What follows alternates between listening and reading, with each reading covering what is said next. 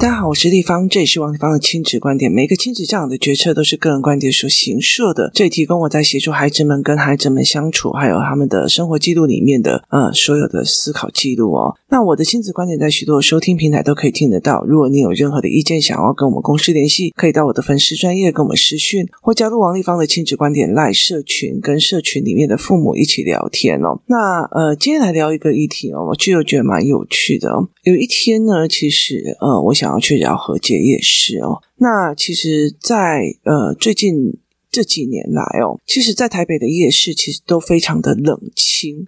就是他非常非常的冷清哦，就有一次，就是因为上次基隆的爱分享协会哦邀请我去演讲，那因为主办单位他是那个工作室孩子的爸爸邀请我，所以我就会去嘛。然后去了之后，我演讲完了之后，他们大部分的人就说了，那要逛基隆夜市，因为演讲的场地就是他们的长老教会，它其实就在庙口的隔壁而已哦，所以等于是呃我们。把车子放在那边的时候，我们就可以去旁边，然后开始逛夜市。其实，在那个时候，我觉得是非常非常愉悦跟兴奋的。为什么是愉悦跟兴奋的？因为其实你会忽然发现，呃，台湾的生机又起来了，就是整个夜市挤满了人哦。那种挤满的人已经两三年没有看到了哦。就是在整个夜市里面，每一个人他们大量的在消费，大量的在所谓的贩卖。那这个整个过程里面哦，就是像例如说什么营养三明治。啊，我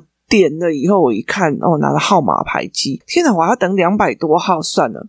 可是以前你就会抱怨神经病，你要等两百多号。那现在你会觉得说，哦，天哪，还好，就是人。开始愿意走出来消费了，人开始走出来消费，就会有人赚钱，有人赚钱就会有人花钱了。所以它其实是一个经济业的循环理论在跑的哦。所以其实当很多的人又开始出来了，那你就会开始看到了所谓的经济消费行为又开始运作了哦。那呃，因为我们工作室里面呃有一些小孩，他们的体质比较特别，所以其实我们常常会呃有一些帮忙他们，就是就是保护自己的。模式。那那一天，我其实想要去夜市去看一下整个饶河街夜市，它有一个非常特别的一个状况，就是它白天其实就是市场。然后松山区呢，很多的人，他们其实会去饶河街那边拜拜，以后然后去那边金嘛冲啥，然后所以有很多的呃所谓的金饰银饰店。那那时候我要去的时候，有些人就跟我说：“哎，那边不是都呃很没落了吗？”我说：“没有吧。”那因为那是疫情吧，后来我就去，哦，真的是人蛮多的哦。那其实我觉得很大一件事情是去让孩子们看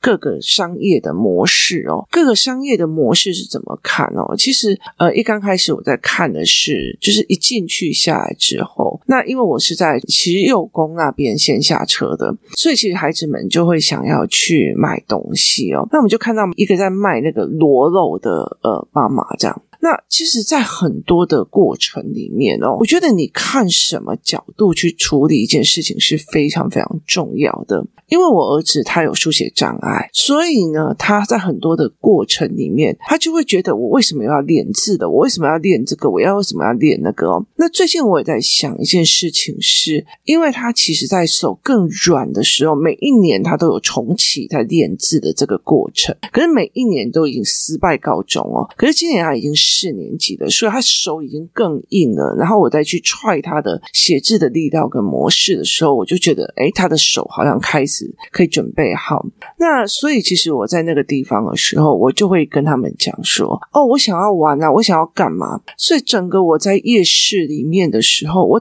带他的主轴都是我拍了非常多的照片，我甚至拍了非常非常多的影片。等到我回家的时候，我一个一个去拿给他看，就是。你去看一下这一个人，他难道躺在床上里面划手机，他不好吗？他很好啊，他可以选择躺在床上滑手机啊，他为什么要站在那里，然后烤螺肉给你吃呢？那呃，我会把那个照片都把它记录下，记录下来以后，我就会开始跟他们去谈说，哦，这个成本多少，那个成本多少。少，这个成本是多少。所以在这整个系列里面，你都可以去陪陪他们去看这件事情哦。那呃，其实我觉得在那里其实蛮有趣的一件事情。然后街夜市呢，它最近有很多的呃摊商。其实我大学的时候就已经来台北了。那呃，然后街夜市，然后士林夜市，尤其是士林夜市，是我常常去的一个地方。那士林夜市，我曾经有一段时间，我住在那个妈祖庙的后面，就是我大三、大四的时候。所以在士林夜市，我是看着士林夜市的成败哦。白天早上的时候是菜市场，然后晚上的时候是夜市。等到夜市结束之后，最特别的一个来了。士林夜市最特别的一个就是，他到夜市结束。之后，他有十二点才出摊的一摊子哦。那个你们常常去逛的那个士林夜市的中间那一个路哦，那个路里面到了晚上，差不多十一二点，所有的店门都在关哦，然后地板上都满堆垃圾的时候，就会有两三摊的摊子出来。那他的 TA 是在，他的 TA 是这些卖完货的人，就是。这些卖完货做经营完的摊商啊，然后店家啊、店员啊，他们收完店之后，他们肚子饿了要吃什么，所以就会有这些摊商出来。哦，那个真的是经典哦，就是他有一个叫做芝高饭，就士林芝高饭，然后有一个叫做炒羊肉盘哦。其实这两个是最有名的，就是他在夜市之后，然后他的 TA，他的呃目标的客户是呃做完的这些老板。然后店员这些工作人员们，那他们就会在那边吃一碗炒羊肉啊、羊肉炒面啊，或者吃一碗芝高饭，然后才走这样走。所以它其实是一个蛮有趣的产业哦。可是后来其实呃，士林夜市过度的靠拢所谓的观光客，观光客的心态就会觉得，反正我赚你一次，我这辈子不会再赚你第二次，所以他能敲就尽量敲，或者是它的品质就没有拉得非常好。那其实宁夏夜市跟饶河街夜市的模式。就不太一样哦。可是饶河街的夜市，它又有一个新的东西，就是它后来有很多的新的东西，例如说泰式的饮料店，然后烤螺肉，或者是所谓的烤什么血肠蟹腿，然后或者是特殊的玉子烧，玉子烧上面有各种的调料或干嘛这样子哦。然后呃，它有各式的新型的餐饮出来，例如说呃，那一天我买到一个非常嗯。全部的人都没有办法接受，叫做热狗起司，它就是有一块热狗，然后上面呃是一个起司，然后它把它加入了面糊里面，然后再抹那个什么面包粉，然后下去炸，所以你咬下去的时候，前面一块是起司，后面是热狗，但它的味道非常的奇怪，而且老板先爆完狗以后再帮我炸，让我觉得心情非常的不舒服。然后我女儿跟我讲说，它有一个很奇怪的味道。可是在那整个过程里面，我带着孩子去看，你看。这一些人，他其实可以在周五的晚上在家里躺着划手机，可是这一些人却过来做生意。哪一些人是享受的？享受的人是花钱的人，站在那边的人，站在那边去想方法去满足你的欲望的那一群人，去满足同理你想吃，同理喜欢新奇的，同理你所想要买衣服，同理你想要卖衣服，同理你要玩。个爽度，看个新奇的这一些人，他在同理你而利用你的所谓的无感，肚子饿了，想吃东西，想闻香，想要闻到香气，然后想要。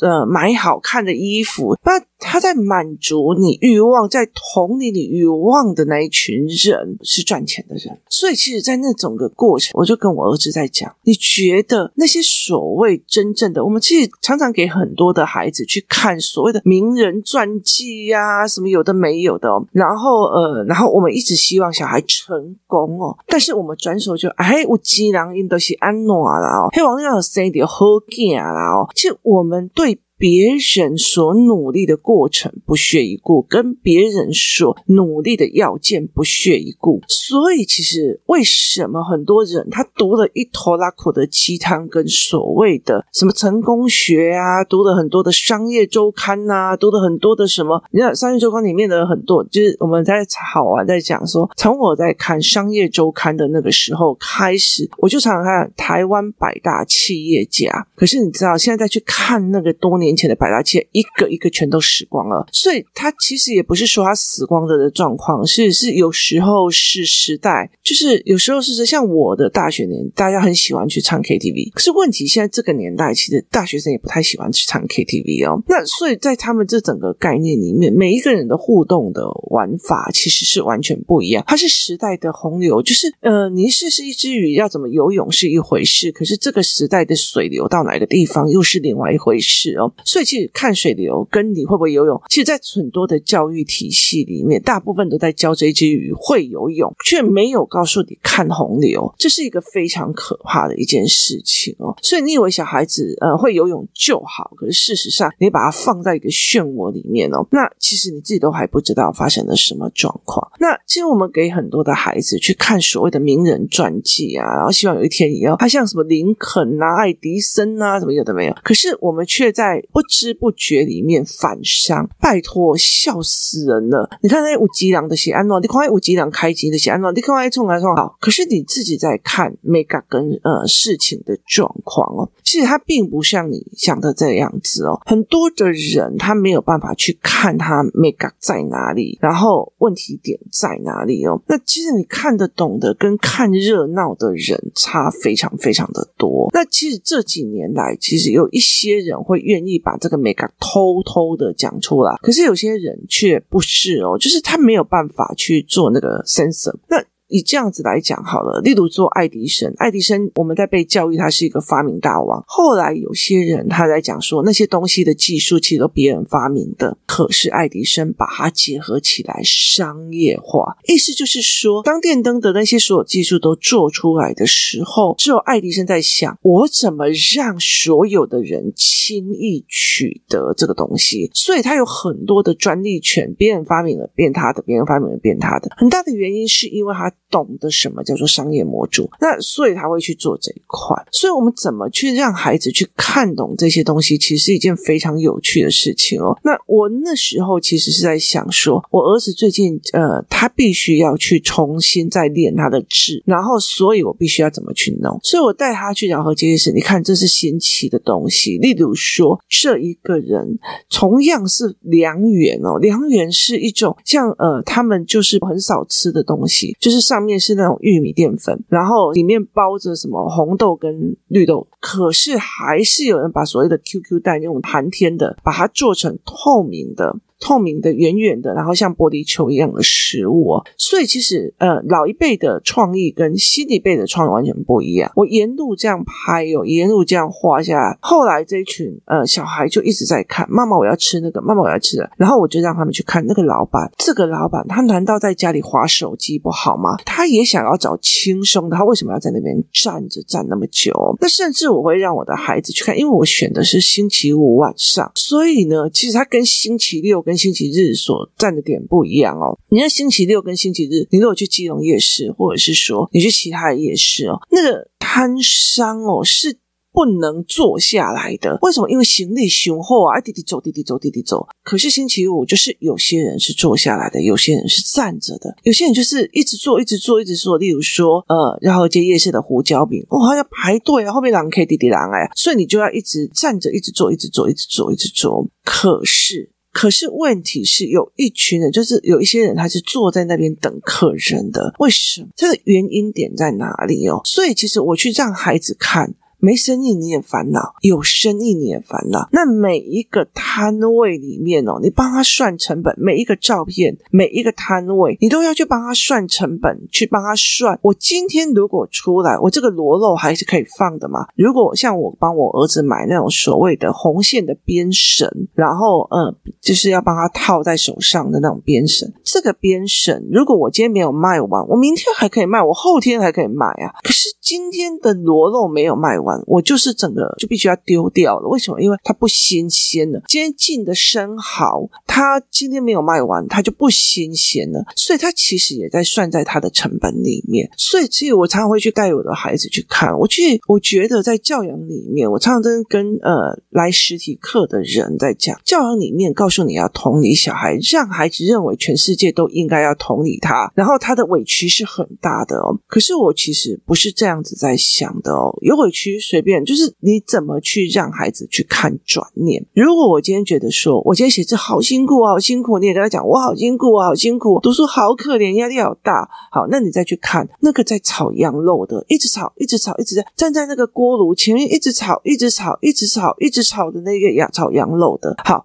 他在赚钱，他搞不好赚着那种附近的那个土地都是他的。可是问题在于是什么？他愿意去做别人吃不下的苦，他愿意牺牲他自己可以躺在床上划手机的那个年代，是在很多的概念里面，是因为他把所谓的委屈，他他那没有 OK 吗？他有 OK，他没有所谓的遇到一个烂厂商吗？也有，他难道没有遇遇到所谓的经济上面的改变吗？他也有，他所有都有，可是他愿意。去迎上去，去面对，去做人人家不愿意做，去做人家不愿意弄的。所以，其实，在很多的概念里面，我常常会带孩子去看这件事情。你在羡慕别人有钱的时候，你要不要去看他的要件是什么？他其实把自己的感官放在后面，把别人的感官放前面。让 K D B D 是啊，哦，原来现在的世道变了哦，客人喜欢这个，我们要赶快调整。哎呦，干嘛要调整？我还要学新东西，就是。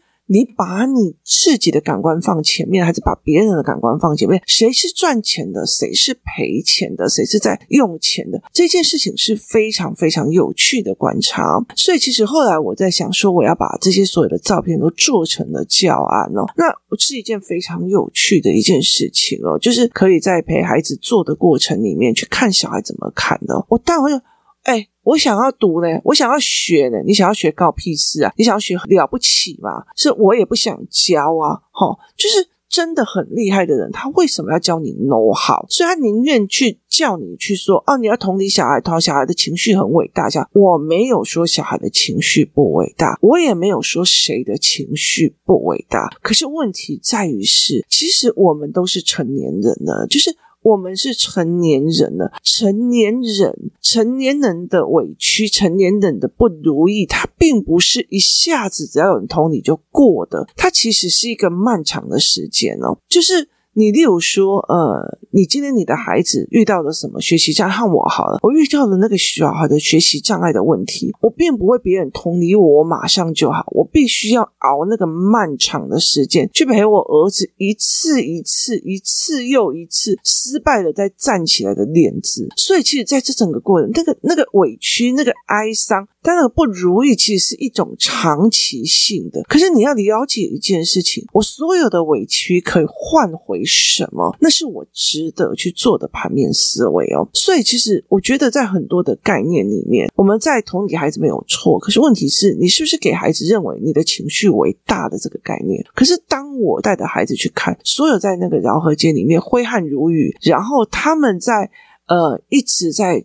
就是炒着，然后煎着，或者是他们做这个所谓的创意发想，他在满足什么？他在满足你不想做的，他在做你不想做的，他在呃满足你所有的感官，所有的取悦，取悦客人的味觉、触觉，然后取悦。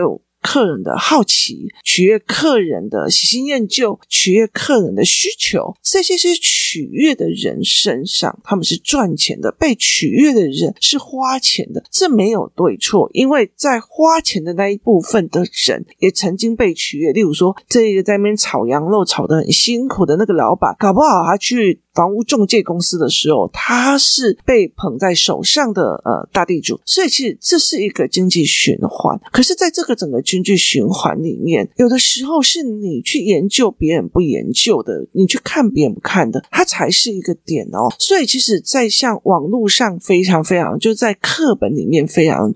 多的，呃，多的在讲说，哦，马街啊，他很厉害呀、马街医生来台湾的时候啊，然后呃，创立了什么什么，呃，女学院创立了医学院，创立了什么？可是孩子们其实就把它背成是，哦，一坐下，一坐下，一坐下，就是背条件跟要件了。可是当你去拆解来的时候，马街带着是什么目的来？马街带的是所谓的呃传教的目的来，传教的目的来。来那时候的台湾哦，其实那时候日本人在统。治台湾的时候，也常常要把台湾放弃。后来是那个后藤新平他们来的时候，才把整个台湾弄起来。为什么？因为因为台湾它是一个亚热带地区，所以它其实很多毒蚊子，然后很容易死掉。所以其实他后来在这边病死的比那个战死的还要多。所以后来其实呃，他们让台湾就是周休一日，然后而且那个警察打一定要逼着我们打扫。所以其实你要呃看一下，就是日本人统治我们之后，他逼着我们台湾人一定要打扫。所以我们去看台湾的干净度哦，跟东南亚或者是呃中国或者是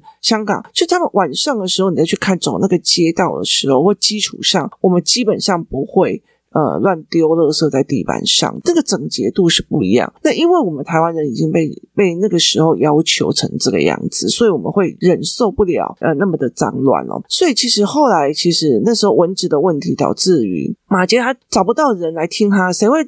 去听个外国人来这边，所以于是他就开始帮忙拔牙。拔牙了之后，他就拔了非常多的牙，所以到最后别人就为了牙齿痛，为了要拔牙，就来找这个外国人。好，接下来拔牙了之后，他才发现，因为别人就把他当医生神嘛，因为以前的巫跟医是一体的，所以就把他当成神这样。所以其实后来他到最后，为了想要说，哎，帮助更多的人去医疗的时候，他又回去募款再回来。所以他其实层层东西都有因果关系。他在满足你的需求，你来了拔个牙，我就给你宣导教义哦，宣导神的好。那他用这样子的方式，就是解决问题，遇到问题解决问题，遇到问题解决问题。好，他找了非常多的人，然后赞助了以后，他回来要开医院。可是医院前面要什么？要医生，医生还要什么？护士。所以医学院跟所有的女学堂就开始了哦。所以它是一连串的。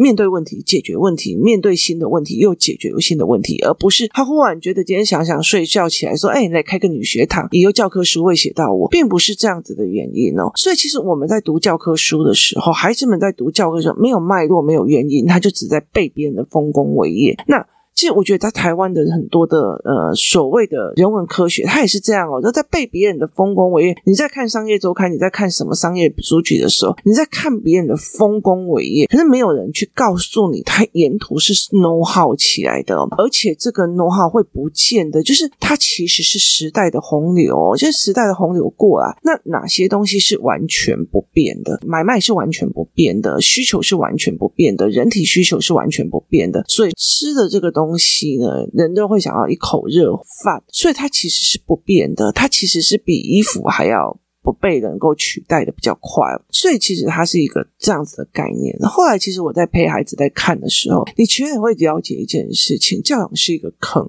就。跟我在跟教材课的人在讲的时候，你一定要去看懂，教育也是一只坑哦。我这几天在跟几个妈妈在聊天的时候，他们在讲说，诶，哪个网红把小孩送到哪个地方去读书了？那我就说我不会去做这件事情。那后来我才会理解一件事情哦，呃，很多人要把小孩去丢到哪一个地方去读书，看的是哦那个教育体系，可是我是看了他们的经济结构，他们的经济结构再去看他们的教育。体体系，然后再去看这个教育结构下来的，他是不是在呃经济体系里面是属于淘汰的那一个人，还是上去的那一个人？所以其实去看。大的再看小的，你就会觉得不会被骗。所以，当你去看懂所有的商业脉络的时候，好，你去看，呃，一下子说，呃，整个饶河街意是从头走到尾，每一个人他就站在那边。有一些人在油锅前面一直炸东西，一直炸东西。然后有一些有些人都已经是算年纪比较大的长辈了哦。然后有些人他甚至就是有一点刺青啊，干嘛的没有的哦。那呃，每一个人用他们每一种不同的样貌在做。那以前我的朋友，我曾经陪我个朋友，那时候在就是贸易公司上完班之后，去台中的中华路摆摊过。那呃，知道台中中华路的早期，知道台中中华路的，就会其实会觉得哦，了解了。所以是其实，在那个所谓的摊商的所谓的呃氛围里面，还有摊商所谓的呃 know how 里面，还有之后在住在士林夜市的那个 know how 里面，其实你再去看，就是。说一句比较值得，你往一走，诶你往一港口，你往一去，呃，满足别人需求的这一部分的人，他才是一个赚钱的人。只是赚钱的这个部分，后面用什么样的商业模式在做？所以，其实隐形的富豪，其实他们的 focus 并不一定在你是什么样的学历或怎么样，他是在你脑中的商业思维，你有没有去看懂？这个状况，我读到一个好学校，有个好工作，读到一个好薪水，我就可以花的比较爽。跟你去看所有的商业思维，他在满足什么？他在做什么？他用的操作手法是什么？那个模式就会完全不一样的哦。像其实很多人就问我说，为什么我女儿不会去 focus 在那种沉迷在那种所谓的迷恋一个团体的那个状况？他说，因为其实他先看了商业模组的操作，然后他会觉得，哦，这商业操。操作我知道你是这样操作，操作，操作。他懂那个背后操作，他就不会陷入那种被操控。所以，其实当你知道。呃，怎么盘面呢？怎么做的？那你就不会被操控。当你去理解一件事情，你会带着孩子整个饶河街夜市、四年夜市去看一遍别人在怎么操作的，别人的流程是什么，别人的干嘛是什么的时候，你才有一天可以理解一件事情。如果有一天我今天就算读书不好了，我说我跌倒了，或者是我。败了，我还知道商业模组怎么做，我才怎么知道说，其实我留一点本，然后来做成本的概念，我就可以自己再爬起来了。我觉得这才是一个非常非常重要的一件事情。当你一直觉得说小孩考到好的学校啊，然后有 Google 啊、Facebook 啊，然后一个大企业要他，很。风光，可是你只要看看现在的 Facebook，一次砍掉了一万多人，这些一万多人哪一个不是美国好学校毕业的哦？所以这是一件非常有趣的一件事情，它值得你去思维哦。后来我其实在这整个过程里面，我常会跟我的儿子在讲：来，我们来挑战这一页的生字，我们来挑战，我们在跟我们自己的不舒服对抗，就像那些赚钱的老板是一样。今天谢谢大家收听。我们明天见。